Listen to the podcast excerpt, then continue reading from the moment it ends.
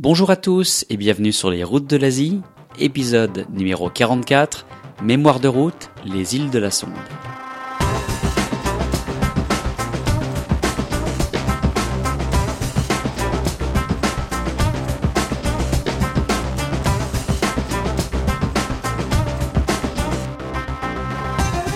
Vous êtes bien sur les routes de l'Asie, le podcast du voyage d'aventure et découverte en Asie. Mon nom est Romain Lazarotto et comme à chaque fois, je me fais un immense plaisir de vous retrouver dans l'émission. C'est la fin de l'année, Noël approche à très grands pas et sur les routes de l'Asie a une surprise pour vous aujourd'hui. Cet épisode sera un petit peu différent de ce que vous avez l'habitude d'entendre dans l'émission puisqu'aujourd'hui on va parler avec Thierry Robinet qui a participé déjà à de très nombreuses reprises dans l'émission de la sortie de son premier livre qui est en vente d'ores et déjà et vous êtes les premiers à l'apprendre dans l'émission, on y tenait vraiment. On va parler aujourd'hui avec Thierry de ce fabuleux projet euh, et de ce livre qui raconte ses aventures les plus marquantes en Indonésie. Et vous allez le voir, la discussion va rapidement dévier sur son parcours, puisque c'est vrai, on n'a jamais vraiment pris le temps de raconter le parcours de Thierry, comment il en est arrivé là où il est aujourd'hui. J'espère que ça vous plaira, alors sans plus attendre, bienvenue dans les Mémoires de route de Thierry Robinet.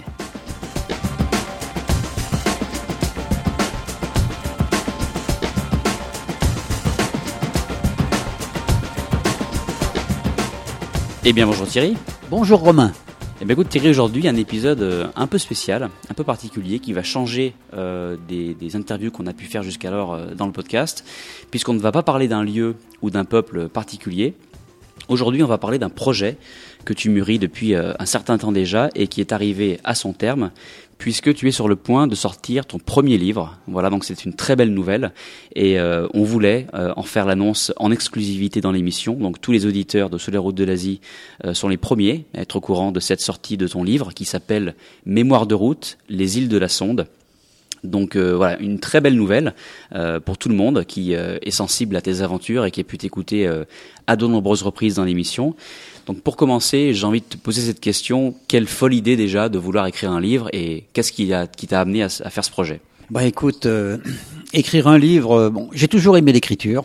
Moi, je me souviens que mon père euh, ne pouvait pas supporter que l'on fasse une faute d'orthographe euh, quand on écrivait ou quand on parlait. Si on avait un langage châtié, ça passait pas. Ça m'a certainement aidé. Sinon, pourquoi j'ai écrit ce livre? Parce que c'est l'histoire d'une vie. La passion du voyage, moi, elle, elle m'est venue très jeune. Déjà vers l'âge de 7 ans, hein. je me souviens de mon père, euh, qui les, les week-ends pluvieux, on s'asseyait dans la maison et il nous disait on va faire des concours les gars, je vais vous montrer ce qu'on va faire. Parce que mon père avait beaucoup voyagé. Et on s'asseyait et on devait faire les concours des villes. Donc euh, sur un alphabet, on marquait de A à Z, il fallait marquer toutes les villes de France qui commençaient par A jusqu'à Z. Ensuite, on faisait les pays, tous les pays qui commençaient de A à Z et après il fallait faire les capitales. Donc, et on posait ça après sur une map monde. On avait une grande, une grande carte, on posait ça sur la table, on devait poser après les capitales euh, dans le pays même de la carte. Ben, je peux vous dire que ça, ça m'a appris des choses incroyables. Par exemple, quand on parlait de mon père, je me souviens toujours, ça m'est resté en tête. Il me parlait quelle est la capitale du Honduras? Euh, quand on demande maintenant, je suis persuadé à plein de gens euh, où, où, se trouve le Honduras d'abord un et quelle est sa capitale? Bon, c'était Tegucigalpa. Euh, ben moi, ça, à l'âge de 8 ans, je le savais déjà. Donc, c'est des petites choses comme ça qui m'ont marqué. Et ce qui fait que le voyage très tôt a été dans ma tête. J'ai beaucoup voyagé dans ma tête. Et comme j'étais en face de toutes ces montagnes, euh, de toutes ces montagnes de la Chartreuse qui sont toujours devant chez moi, là, avec les sommets enneigés, euh, j'ai toujours eu cette passion de vouloir aller voir ce qu'il y avait derrière. Ça, c'était, ça a été comme un, pas un leitmotiv, mais une, euh, une chose fixe pour moi. C'était fixé. Je veux aller voir ce qu'il y a derrière. Quand j'étais petit, moi, derrière ces montagnes, euh, aujourd'hui, c'est pas loin, mais à l'époque, c'était le bout du monde déjà. Et voilà. J'y suis allé. Et puis après, j'ai continué. Je suis parti en Asie. Et quand sont arrivés la fin des années 60 et le début des années 70, il y avait d'un seul coup cette immense transhumance, je veux dire, euh, de jeunes euh, occidentaux qui partaient sur la route des Indes. Donc euh, j'étais en plein dedans. Euh, il y avait la musique, il y avait le renouveau de, de cette musique de rock. Euh, bon, que, que ce soit les Rolling Stones, Jimi Hendrix, tout ça. on voyait des films comme Easy Rider où la jeunesse se trouvait des ailes, voulait partir. on voulait quitter un petit peu ce côté un peu désuet de, la vieille France ou de la vieille Europe. Et on avait envie de partir, découvrir, avoir envie de liberté. Cette fameuse route des Indes, parce que c'est c'est quand même euh, un peu l'objet de mon livre. Il fallait partir, euh, et pour moi, euh, la route, elle était toute tracée. Donc le jour où j'ai dit, hop, je vais devant mon village sur la route nationale 6, devant du café de Monsieur Barge, Monsieur Barge que je connaissais bien parce que c'était, il s'occupait aussi de la buvette de, des matchs de foot euh, du village. Et quand il m'a vu partir, euh, il m'a dit, mais tu vas où Thierry? Ben, Je lui dit, je vais à Katmandou. Euh, bon, il a, il a pas compris. Katmandou pour lui c'était du, c'était du chinois, on va dire. Et il a rigolé. Ben, il a cru peut-être que j'allais aux Abrets, je sais pas, ou à 15 km de chez moi. Non, je partais vraiment sur la route des Indes. Et je suis revenu plus plusieurs mois après. Donc euh, ça, c'est des choses qui s'oublient pas. Euh, moi, je remercie mon père de m'avoir euh, apporté cette science de la géographie, je vais dire, et je me remercie moi-même, à la limite, d'avoir eu cette passion du voyage et, d'avoir eu la pêche, on va dire, pour dire je vais aller aussi loin, sans un sou en poche et on partait, on faisait du stop et on, on, savait le jour où on partait, on ne savait pas le jour où on allait revenir. Donc euh, vous pouvez imaginer aisément euh, comment nos parents vivaient ça, surtout ma mère. Mon père, il s'en foutait un peu, il disait toujours allez, foutez le camp, foutez le camp, faites comme moi. Mais pour maman Robinet, euh, c'était c'était pas simple. Hein. Et on est parti, et puis on est toujours revenu et en bonne santé. Pendant plusieurs années, dans la fin des années 60, je suis allé sur Istanbul, je suis allé sur la Crète et la Grèce. Et un jour, j'ai dit, bon, il faut que je passe la frontière, que je ne reste pas en Europe, je parte en Asie. Donc pour moi, l'Asie, elle commence à Istanbul l'Asie mineure. Istanbul est très certainement une des plus belles villes que j'ai vues en Asie. Euh, et c'était une des villes les plus orientales euh, de l'Asie, donc c'était extraordinaire. Et déjà là, on découvrait quelque chose, on était complètement ailleurs. Mais après, c'était une autre histoire. Euh, le jour où je suis parti de mon village de l'Isère, de Saint-André, destination Katmandou, c'est loin. Pour aller chez Katmandou, il y a à peu près 8000, euh, 8500 kilomètres. Euh, je sais même pas exactement, mais bon, on va dire en gros ça, 8 9000 kilomètres. Et quand on part euh, à pied, c'est-à-dire en stop, euh, on connaissait pas l'avion. L'avion, c'était pour une, une intelligentsia ou pour les gens qui étaient très riches. À l'époque, on ne parlait pas d'avion. Donc voilà, il fallait les faire les kilomètres. Donc l'autostop, qui était en vogue à l'époque. Mais euh, aller, aller, quand je faisais de l'autostop de mon village pour aller au lycée ou même pour aller à Paris, euh, finalement c'était assez simple. Mais quand on fait des, de l'autostop dans les dans les steppes de l'Anatolie, euh, à l'est de la Turquie, près de la frontière euh, iranienne ou de la frontière syrienne, tous ces tous ces pays qui maintenant sont, sont difficiles. Euh, je vais vous dire que c'était pas la même chose. Traverser l'Iran en stop, je l'ai fait un petit peu, mais je l'ai pas fait jusqu'au bout. Et puis après, euh, quand on arrive en Afghanistan, euh, le stop, on oublie. Je l'ai fait à la sortie des, des rats pour aller sur, sur Kandahar dans le sud, 600 km de goudron euh, par 45 degrés de température. Quand il passe deux voitures par jour et que ces deux voitures elles s'arrêtent pas, je peux vous dire que vous prenez le bus vite fait, vous retournez à la gare routière et vous montez dans un bus. mon rêve, moi, était d'aller en Afghanistan le départ. Mon rêve était d'aller en Afghanistan parce que j'avais vu le film et lu le livre des cavaliers, Les Cavaliers de Joseph Kessel et le film aussi où on voit euh, Jacques Palance et Omar Sharif euh, qui avaient des gueules extraordinaires et, qui, qui symbolisaient l'aventure. Ah moi ça, ça m'a marqué. Une petite chose comme ça m'a marqué. Et c'est là que je me suis dit, je dois aller en Afghanistan. Je peux pas faire autrement. Je dois aller voir un Bouskashi et puis je dois aller voir aussi euh, la vallée de Bamiyan, dont j'avais lu des, des, récits mirobolants, comme quoi c'était une, une, vallée extraordinaire. J'ai dit il faut que j'aille là-bas. Et ben j'y suis allé. Et ensuite, euh, tout ça, je le raconte dans mon livre. Alors, si vous voulez, on va pas, je vais pas détailler tout mon livre parce que sinon, il faudrait cette émission Romain, elle durerait euh, trois heures.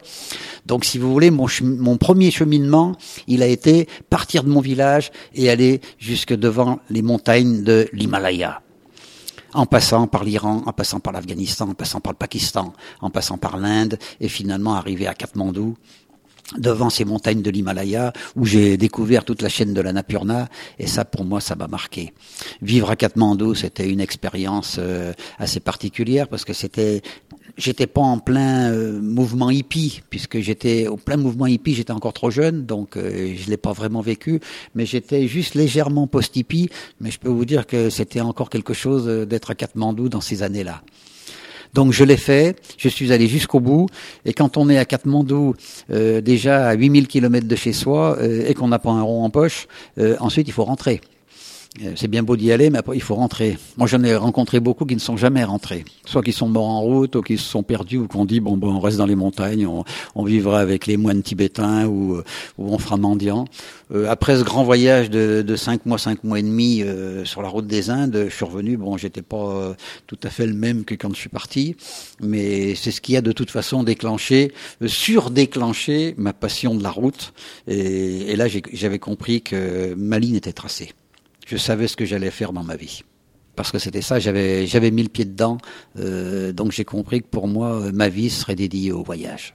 Voilà, donc cette première partie, ce premier voyage initiatique vers l'Est, on peut le dire, a vraiment forgé ta vie d'aventurier euh, et a donné la ligne directrice de tous tes futurs voyages. C'est détaillé dans le livre, donc c'est la première partie de, de, ce livre. Et après, on va aborder donc euh, ta découverte de l'Indonésie. Donc revenons un petit peu dans le contexte de l'époque. Qu'est-ce qui s'est passé à ton retour euh, de, de, ce grand voyage que tu as fait euh, en Asie mineure, en Asie centrale?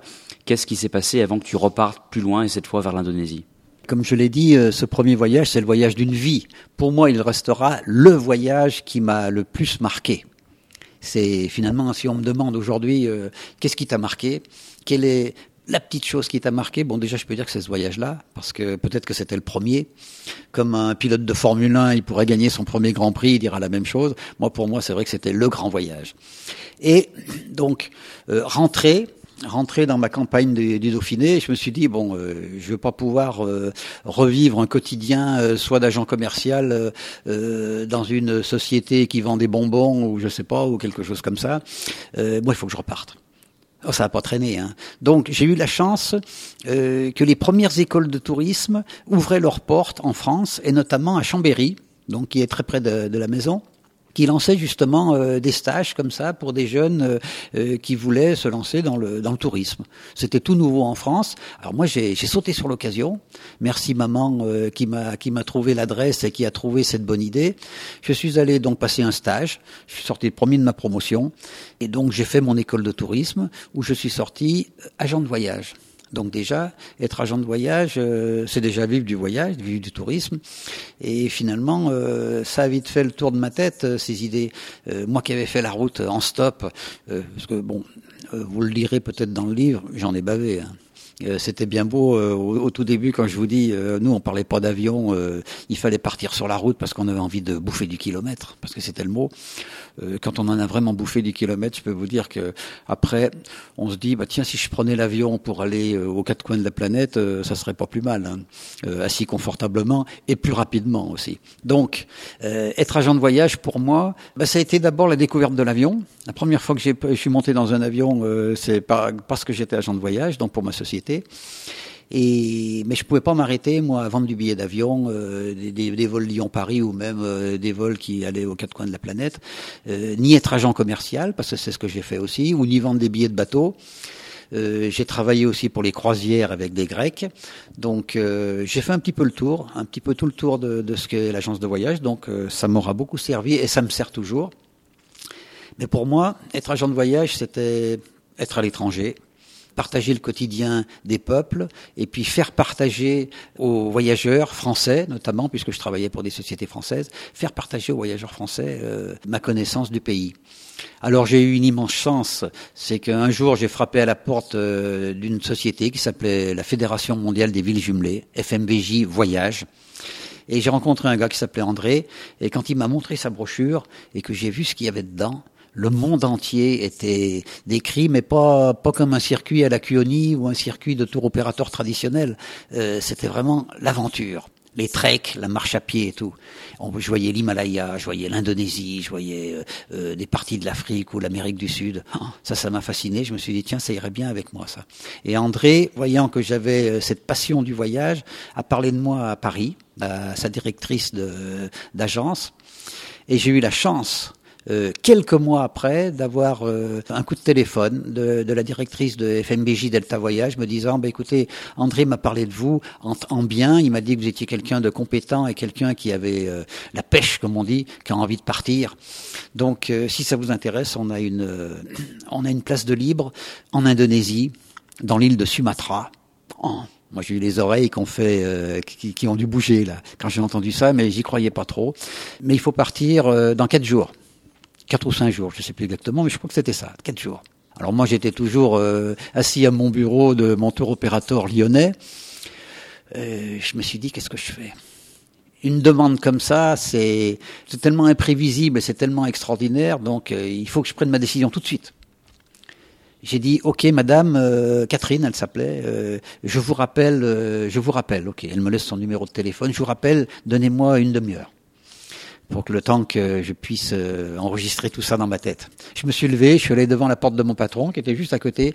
Je lui ai dit Michel, il s'appelait. Je lui ai dit Michel, je m'en vais. Je viens de trouver un poste dans le tourisme à l'autre bout de la planète.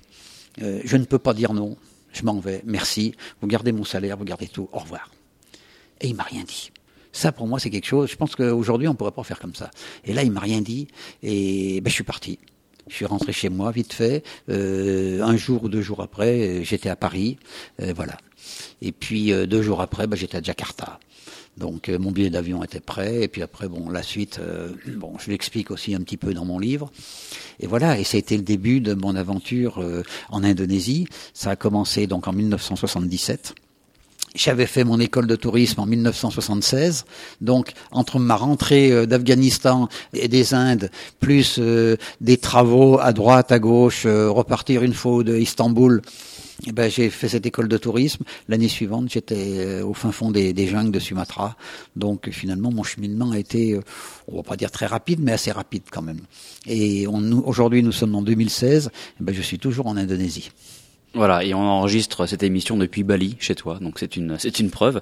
Alors, euh, il faut bien aussi resituer euh, le contexte de l'époque, c'est-à-dire qu'en 1977, comme tu l'as dit, euh, il n'y avait pas tous les moyens de communication et d'information qu'on a aujourd'hui. Euh, donc, raconte-nous ton tes premiers pas en Indonésie. Qu'est-ce qui s'est passé les, premiers jours? As, Tu as atterri à Jakarta. Qu'est-ce que tu as fait? Quelles ont été tes quelles ont été tes premières activités? Bah, Tu veux que je te dise, Robin, euh, aussi étrange que cela puisse paraître j'ai dit, tiens, je rentre à la maison. Ça, c'est quelque chose, euh, je, m'en rappelle toujours. Dès que je me suis retrouvé dans Jakarta, ben, je vous jure que Jakarta en 77, c'est pas Jakarta aujourd'hui. Hein. Il y avait encore pas un immeuble, euh, des buildings euh, comme on voit maintenant en verre à 70 étages. Non, non, Jakarta. En plus, j'étais, mais j'étais dans un bel hôtel, peut-être dans le un des deux meilleurs hôtels de la ville. Ça, c'était sympa après le long voyage. L'hôtel Ariaduta, qui est toujours là d'ailleurs, mais qui était près de la, près du palais, palais présidentiel du président Suarto et à côté de la garde Kota. Mais dans les rues, il y avait les coulis qui portaient encore des charges, euh, comme on peut voir au fin fond des îles aujourd'hui. Il y avait les, les donc les cyclopousses, il y en avait partout. Euh, les gens avec les chapeaux, comme on dit, chapeaux chinois sur la tête. Euh, je me suis dit, bah, ah ouais, tiens, mais j'ai toujours été là, moi. Ça, ça m'allait bien. Puis le lendemain matin, mais je suis resté longtemps à Jakarta, donc je suis parti le lendemain matin sur euh, Sumatra, où quand j'arrive à Padang, alors là c'est un peu le bout du monde, petite ville provinciale, paumée, l'aéroport hyper dangereux pour atterrir, euh, au bord de la mer, l'océan Indien. Et il y avait un Chinois qui m'attendait. C'est marrant parce qu'il avait la petite barbiche. On aurait dit euh, comme dans le Lotus bleu pour Mitsu Hirato, je sais plus comment il s'appelait. Ça m'a fait rigoler. Je me suis dit mais qu'est-ce qu'il fout là? Qu'est-ce que je fais là? J'étais là. Dans, dans quelle galère me suis-je embarqué? Mais finalement, bon, c'est bien occupé de moi. Mais surtout, euh, où c'était plutôt pas stressant, non, mais un peu compliqué, c'est que moi j'avais euh, huit jours, ou ouais, huit dix jours devant moi pour préparer un circuit dans le pays Minang que je ne connaissais absolument pas. Je connaissais rien du tout. Il y avait juste ce Chinois qui m'a mis une voiture puis qui m'a dit bah écoutez on va vous emmener là, là et là et là. Et puis après c'était tout à moi à fabriquer le circuit, aller discuter puisqu'on faisait du trek, d'être à voyage c'était du trek.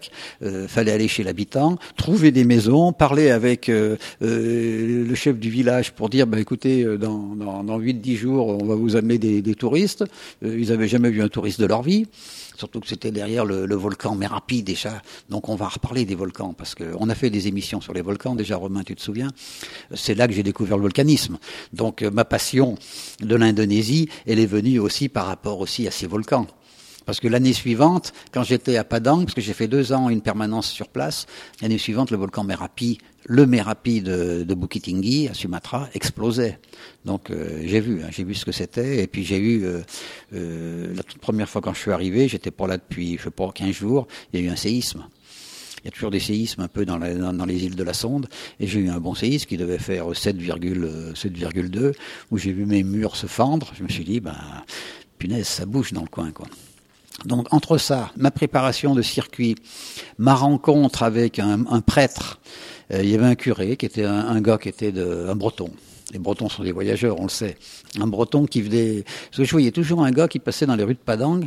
J'étais le seul étranger. Il y avait deux trois Hollandais encore qui vivaient là-bas.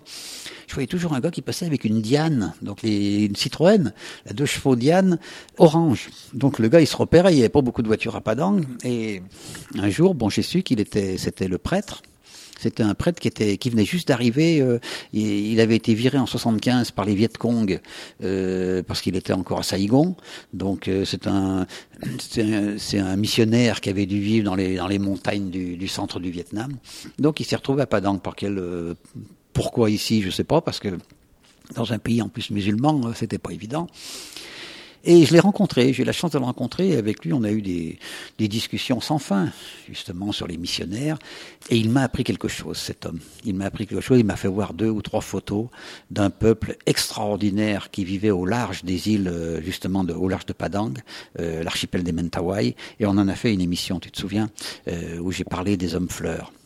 Donc, si je peux parler de deux, trois anecdotes de ce que j'ai vécu donc au départ euh, de, ma vie en Indonésie, je peux dire que c'est euh, d'avoir tout à faire, euh, arriver, ne pas parler indonésien en plus, d'avoir à découvrir euh, tout un territoire de Sumatra Ouest qui est, qui est immense, euh, à préparer quelque chose pour le tourisme, euh, donc c'est très important et c'est il fallait pas être euh, en dessous du, du, niveau quoi, parce que les clients quand ils arrivaient, ils s'attendaient à avoir un, un, accompagnateur ou un correspondant local qui avait du bagou et puis qui connaissait bien son peuple. Ben, je peux vous dire que je savais tout. Hein. Les gens sont repartis au bout de plusieurs mois, euh, parce que j'ai eu des groupes qui se sont euh, succédés comme ça. Euh, tout le monde est reparti content. Donc j'ai eu une très bonne note chez Delta Voyage. Donc ça, c'était une chose. La deuxième chose, c'est ce prêtre qui, qui m'a ouvert les yeux sur ce peuple des hommes fleurs, qui m'a fait rencontrer un autre prêtre sur place et qui m'a permis de rencontrer des gens qui sont devenus de véritables amis maintenant. C'est la famille euh. Ce sont au départ des gens qui sont des Batak mais qui se sont mélangés avec les gens de Sumatra Ouest et les gens de Sibéroute et ce qui m'a permis d'aller euh, à la rencontre des chamans de la forêt, quoi, euh, les gardiens de la forêt, comme je dis. Et, et, et ça, pour moi, ça reste 40 ans après, ça reste euh, une de mes plus grandes aventures. C'est la rencontre euh, sur l'Indonésie, bien sûr. C'est la rencontre des chamans de Sibéroute, les hommes fleurs. Et c'est d'autant plus extraordinaire, c'est que quand on voyage à travers les pays, que ce soit à l'extérieur de l'Indonésie ou même en Indonésie, moi je vois en 40 ans, euh, beaucoup de peuples ont perdu les trois quarts de leur tradition. Euh, le modernisme, c'est normal, est arrivé, les routes sont arrivées, les mobilettes, euh, le gouvernement a fait en sorte aussi que les gens évoluent. Eh ben non, mais à, à Sibéroute, euh, hormis sur le bord de côte ou le village de, de Moira il devient un peu plus moderne, on va dire, mais dans la forêt, ça n'a pas bougé d'un iota. Et ça, c'est extraordinaire. Ailleurs, c'est pareil. Si on va à Bornéo, dans certains coins paumés dans les montagnes euh, c'est pareil, ça n'a pas bougé. Vous pouvez tomber encore sur des grandes longahousses euh, où les femmes ont les longues oreilles, et, et ça, ça bouge pas. Et j'ai de nombreux exemples comme ça sur l'Indonésie. Donc, euh, ce départ a été important.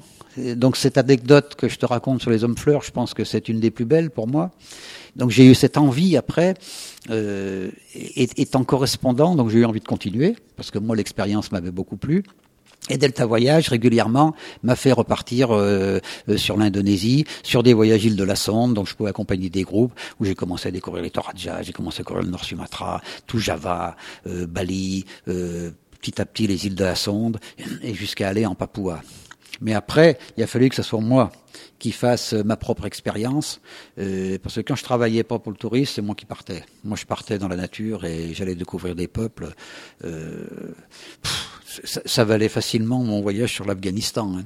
Parce que pour arriver au fin fond de la Papouas, je peux te dire qu'il y a des endroits c'était pas évident du tout. Voilà. Mais bon, je crois que j'avais la rage et la passion. Il faut avoir la passion. Hein. Si on travaille dans le tourisme, euh, beaucoup, le savent. Tous, les gens qui ont été accompagnateurs, qui ont travaillé dans ce, monde un peu de l'aventure, pour faire découvrir aux autres et découvrir par soi-même des peuples et des régions qui sont, euh, euh, je veux dire, paumés paumé, paumé sur cette planète ou paumé sur l'Indonésie, bon, fallait avoir la rage, fallait avoir envie, fallait être curieux, fallait, voilà, fallait tout ça. C'est pas une histoire d'être costaud ou pas. Et je pense que mon voyage en Afghanistan, mon voyage, mon premier grand voyage euh, en Afghanistan, en Inde, au Népal, il m'a tout appris. Après, j'ai eu peur de personne. J'ai jamais eu peur du danger. Euh, je me suis retrouvé parfois dans des situations, euh, que ce soit en Turquie, que ce soit en Afghanistan, que ce soit ensuite en Birmanie. Je me suis retrouvé dans des situations précaires. En Papouas aussi, où j'ai eu des arcs et des flèches braqués sur moi comme ça. Je me suis dit là, là, là, je suis mort. J'ai jamais eu peur. C'est marrant, j'ai jamais eu peur, vraiment la peur telle qu'on peut la, concevoir. J'ai toujours eu confiance en moi. Et bon, ben, j'espère que voilà, je suis toujours là, donc euh, ça a dû me servir. Je pense qu'il faut faire marcher sa tête dans ces moments-là, puis il faut surtout être sûr de soi-même. Voilà.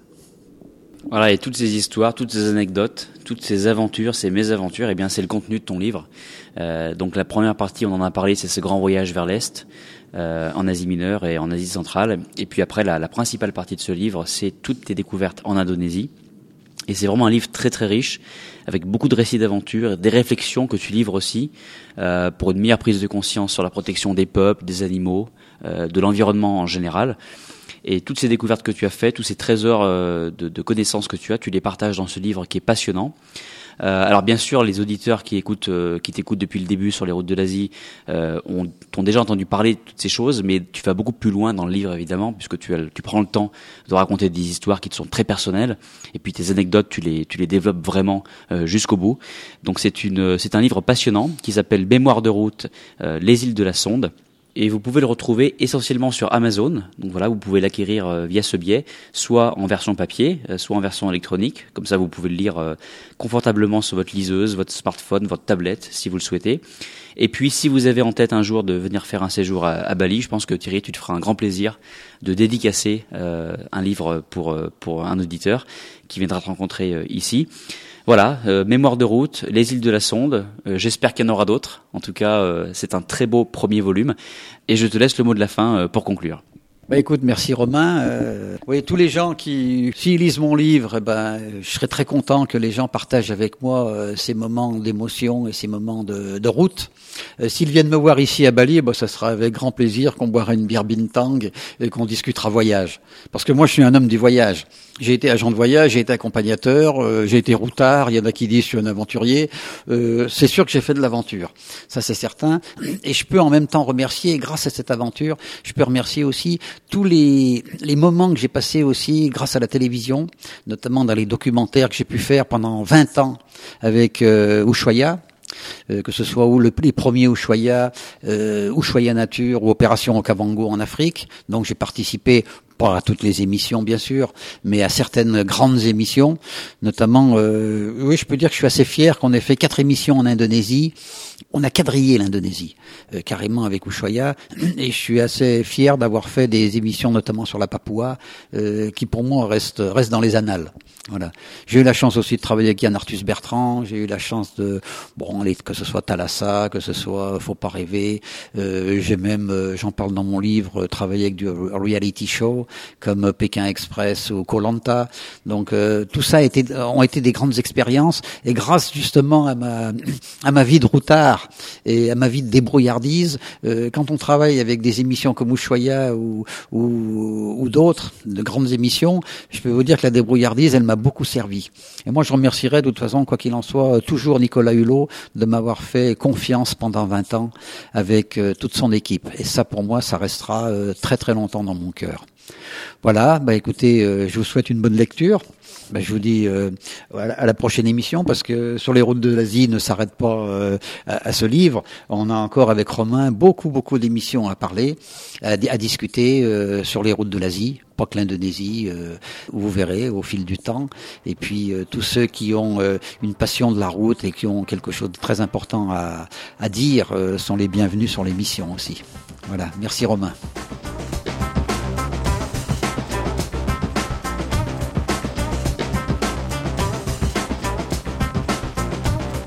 Nous voilà au bout de cet épisode 44 qui clôture la saison 2016 en beauté avec l'annonce du livre euh, de Thierry Robinet que je vous empresse évidemment à aller lire. Vous qui écoutez l'émission et êtes fidèles aux histoires, et aux aventures de Thierry, vous ne pourrez être euh, qu'émerveillé avec son livre Mémoire de route les îles de la Sonde.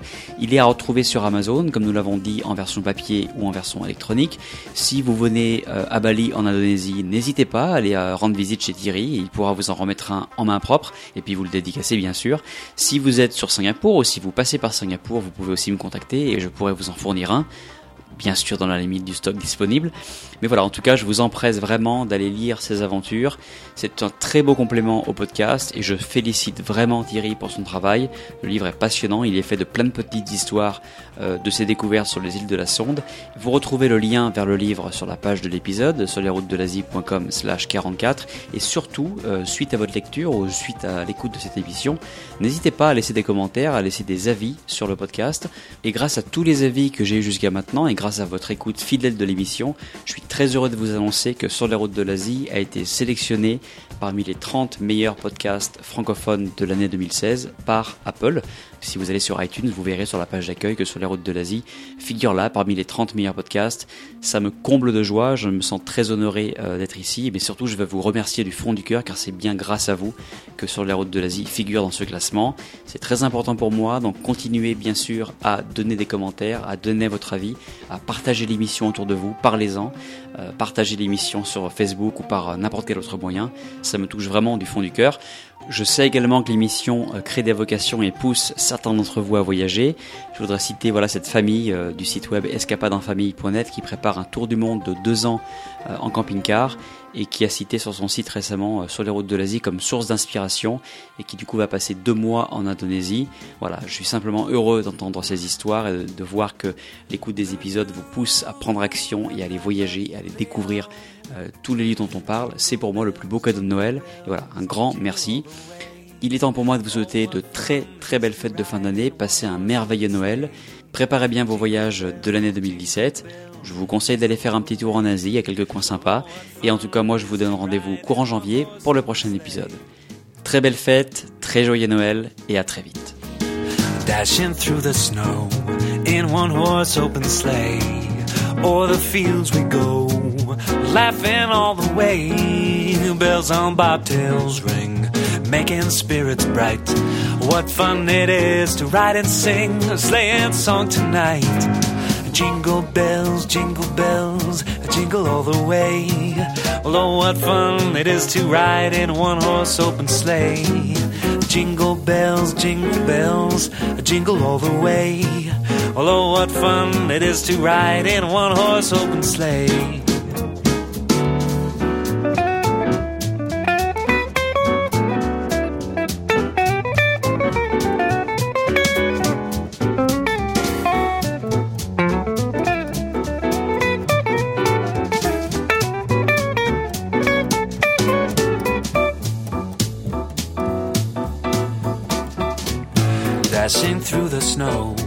In a one horse open sleigh. O'er the fields we go, laughing all the way. Bells on bobtails ring, making spirits bright. What fun it is to ride and sing sleighing song tonight. Oh, jingle bells, jingle bells, jingle all the way. Oh, what fun it is to ride in a one horse open sleigh. Jingle bells, jingle bells, jingle all the way. Oh, what fun it is to ride in one horse open sleigh. We can jingle, baby, all the way.